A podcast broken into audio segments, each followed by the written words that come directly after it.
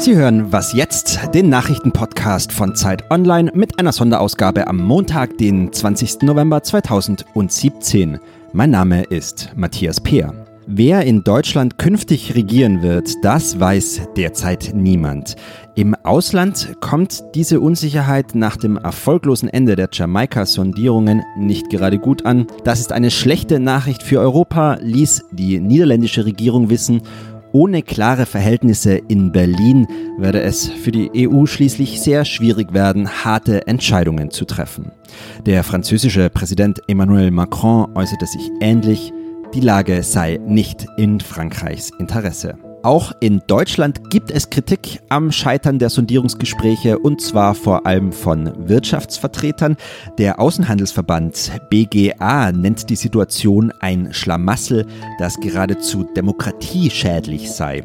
Und der Präsident des Handwerksverbands ZDH sagt, die Parteien hätten Deutschland einen Bärendienst erwiesen. Ist das Jamaika aus wirklich so schlimm? Darüber sprechen wir gleich ausführlich. Redaktionsschluss für diesen Podcast war 13 Uhr.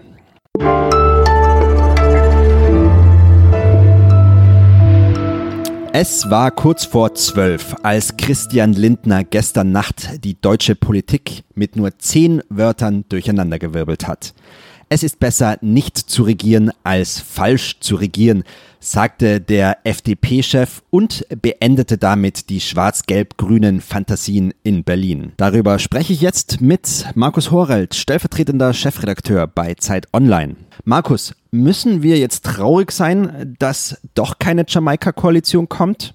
Hallo Matthias erstmal. Mm, ja, es hätte natürlich, wäre interessant gewesen, so eine Koalition, weil sie ähm, zumindest auf Bundesebene noch nie so existiert hat und weil sie eine große gesellschaftliche Bandbreite vereint hätte. Aber so wie die Verhandlungen, die Sondierungsverhandlungen in den letzten Wochen abgelaufen sind, so äh, wie sie jetzt insbesondere gestern abgelaufen sind, fragt man sich schon, was wäre das für eine Koalition gewesen? Wie hätte man sich überhaupt äh, auf eine äh, Regierungslinie einigen können? Hätte man sich nicht bei jeder klein, noch so kleinen Frage furchtbar zerstritten, mit dem Koalitionsende gedroht oder sonstigen Dingen? Insofern Vielleicht ist es gar nicht so schlecht so, dass das ähm, äh, Projekt mit zumindest diesen Protagonisten dann nicht zur äh, Regierungsverantwortung kommt. Die Schuldzuweisungen, die haben ja jetzt schon begonnen. Die FDP, die wirft Frau Merkel eine chaotische Organisation vor und Union und Grüne, die machen Christian Lindner verantwortlich. Wer hat's denn jetzt verbockt? Naja, wir waren nicht dabei, ähm, also zumindest nicht in den Räumen drin. Äh, die FDP hat immerhin die Notbremse gezogen. Insofern ist klar, dass alle anderen äh, drei Parteien jetzt auf sie deuten, sagen, was war denn da los? Wir waren doch kurz vor der Einigung, alles war gut. Man kann schon davon ausgehen, dass Frau Merkel ähm, im Laufe ihrer äh, langen Karriere gelernt hat, wie man verhandelt. Insofern halte ich die äh, These der FDP, das wäre alles ganz furchtbar chaotisch gewesen und Merkel hätte das irgendwie nicht hingekriegt, nicht so ganz für glaubwürdig. Mich hat da in der ersten Begründung der FDP relativ stark überrascht, äh, dass es nicht so sehr um Inhalte in der Begründung ging. Ähm, da hat man eher in den Vordergrund gestellt, dass es nicht genug Vertrauen gab und man hat gesagt, man könne den Geist der Vereinbarung nicht mittragen. Hat sich die FDP damit einen Gefallen getan? Naja, also diese Erklärung wirkt so ein bisschen vorbereitet und das ist ja auch ein Vorwurf, der möglicherweise jetzt auch in, den, äh, in der Zukunft, in den nächsten Tagen oder vielleicht in einem möglichen neuen Wahlkampf ähm, Thema sein wird. War das alles ein abgekartetes Spiel? Wollte die FDP in Wahrheit gar nicht? Es gab sicherlich ähm, natürlich inhaltliche Differenzen. Ob die jetzt am Ende so groß waren, ähm, dass, dass die äh, FDP nicht mitmachen konnte oder ob es ihr um was ganz anderes ging, um den Geist, der in dieser äh, Fast-Koalition geherrscht hat, sei dahingestellt. Ähm, die Frage ist, was folgt daraus für die FDP zum Beispiel? Es kann gut sein, dass sie, sollte zu Neuwahlen kommen, abgestraft wird vom Wähler, weil die Deutschen meistens die Stabilität mögen und extra äh, Würste nicht so gerne haben. So richtig fröhlich hat von den Spitzenpolitikern ja gestern keiner ausgesehen. Gibt es denn deiner Meinung nach jemanden, dem diese Lage jetzt nützt? Naja, äh, so wirklich nützen tut es, glaube ich, äh, niemanden. Also eigentlich gibt es nur noch Verlierer. Angela Merkel ist angeschlagen. Es ist unklar, ob sie überhaupt Bundeskanzlerin wird, nochmal. Ähm, die CSU ist eh mit sich selbst beschäftigt. Die Grünen, ja, auch unklar, ob sie bei, einer, bei der nächsten Wahl, sollte es zu einer kommen, davon profitieren können oder nicht sogar schwächer werden. Im Grunde genommen gibt es eigentlich niemanden, der von der, aus der jetzigen Situation als klarer Sieger hervorgeht. Was ist mit der AfD? Ja, die behauptet natürlich, ähm, sie sei die heimliche Siegerin dieser, äh, äh, dieses Scheiterns. Ähm, es wäre alles, äh, sie hätte es vorhergesehen und es sei in ihrem Sinne. Kann natürlich sein, ähm, dass sie so denkt, ähm, ja, aber beteiligt war sie daran nicht. Rein mathematisch wäre ja auch eine Koalition aus Union, FDP und AfD denkbar. Na, dazu wird es bestimmt nicht kommen. Also mit dieser Partei wird keine andere äh, Partei im Bundestag koalieren.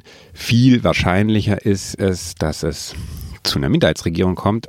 Auch das gab es auf Bundesebene noch nie. Es gibt große Vorbehalte dagegen, auch, glaube ich, in der Bevölkerung, mm, weil Minderheitsregierung suggeriert, dass es instabil ist, dass es wackelig ist, dass es jederzeit scheitern könnte. Und in der Tat ist es natürlich auch schwierig, wenn man sich für jedes politische Vorhaben, für jedes kleine Gesetz und insbesondere für die großen, Stichwort Eurokrise, Flüchtlingskrise, was auch immer, neue Mehrheiten suchen muss. Das ist sehr, sehr aufwendig. Eine andere Möglichkeit wäre ja noch, dass die SPD doch noch mitmacht. Zum Beispiel in einer großen Koalition ohne Frau Merkel. Das kann sein. Also ganz unabhängig, ob mit Merkel oder ohne Merkel, wird der Druck auf die SPD in den nächsten Stunden, würde ich schon sagen, wahnsinnig zunehmen. Ähm, man wird an ihre staatspolitische Verantwortung appellieren. Man wird sagen, es kann doch, also schön und gut, wenn die FDP sich allein mit sich selbst beschäftigt, aber es kann doch nicht sein, dass die große alte SPD das auch macht und nur ihr eigenes Wohl im Blick hat und nicht das Wohl des Landes. Es wird sehr viele Kommentatoren, Politiker, Beobachter geben, die das von der SPD einfordern werden. Und ich halte es nicht für so unwahrscheinlich, dass sie einknicken wird. Und dann vielleicht tatsächlich ohne Schulz. In der ganzen Situation hat jetzt auch ein anderer SPD-Mann eine äh, herausragende Bedeutung, der Bundespräsident Frank-Walter Steinmeier. Naja, er muss entscheiden, wie es weitergeht, wenn es zu keiner Koalition kommt. Also das heißt, ähm, es, er muss eine Kanzlerin oder einen Kanzler zur Wahl vorschlagen, der dann im Bundestag gewählt wird oder gewählt werden soll.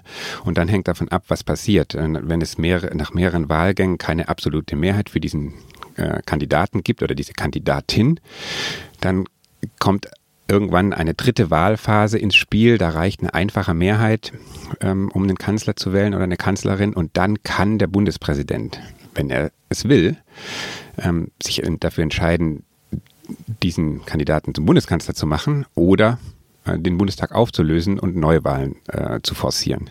Was wäre denn deiner Meinung nach besser? Neuwahlen oder eine Minderheitsregierung?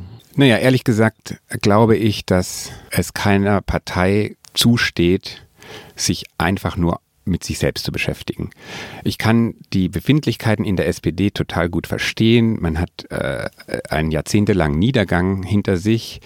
Ähm, von Wahl zu Wahl wurde es schlimmer und schlimmer. Man ist auf der Suche nach dem alten Profil oder einem neuen und weiß nicht genau, für was man eigentlich steht. Und ich kann schon verstehen, dass man jetzt erstmal äh, schauen will, hm, was ist denn das, was wir da in Zukunft wollen? Was wollen wir für ein Programm? Aber jetzt in einer Situation, in der man ja im Grunde genommen weiß, um was es geht, dann zu sagen, ach nö, wir kümmern uns erstmal um uns selbst, das geht eigentlich nicht. Ähm, und deswegen halte ich es für das Beste oder hielt ich es für das Beste, wenn die SPD sich mal besinnt und überlegt, was sie eigentlich will und vielleicht zum Schluss kommt, dass einen ziemlich großen Anteil von dem, was sie will, sie genau mit dieser Union durchsetzen kann. Wir werden hoffentlich bald erfahren, ob die SPD das auch so sieht. Vielen Dank erstmal für deine Einschätzungen, Markus. Sehr gern. Und das war diese Sonderausgabe von Was jetzt? Morgen gibt es wieder eine reguläre Folge.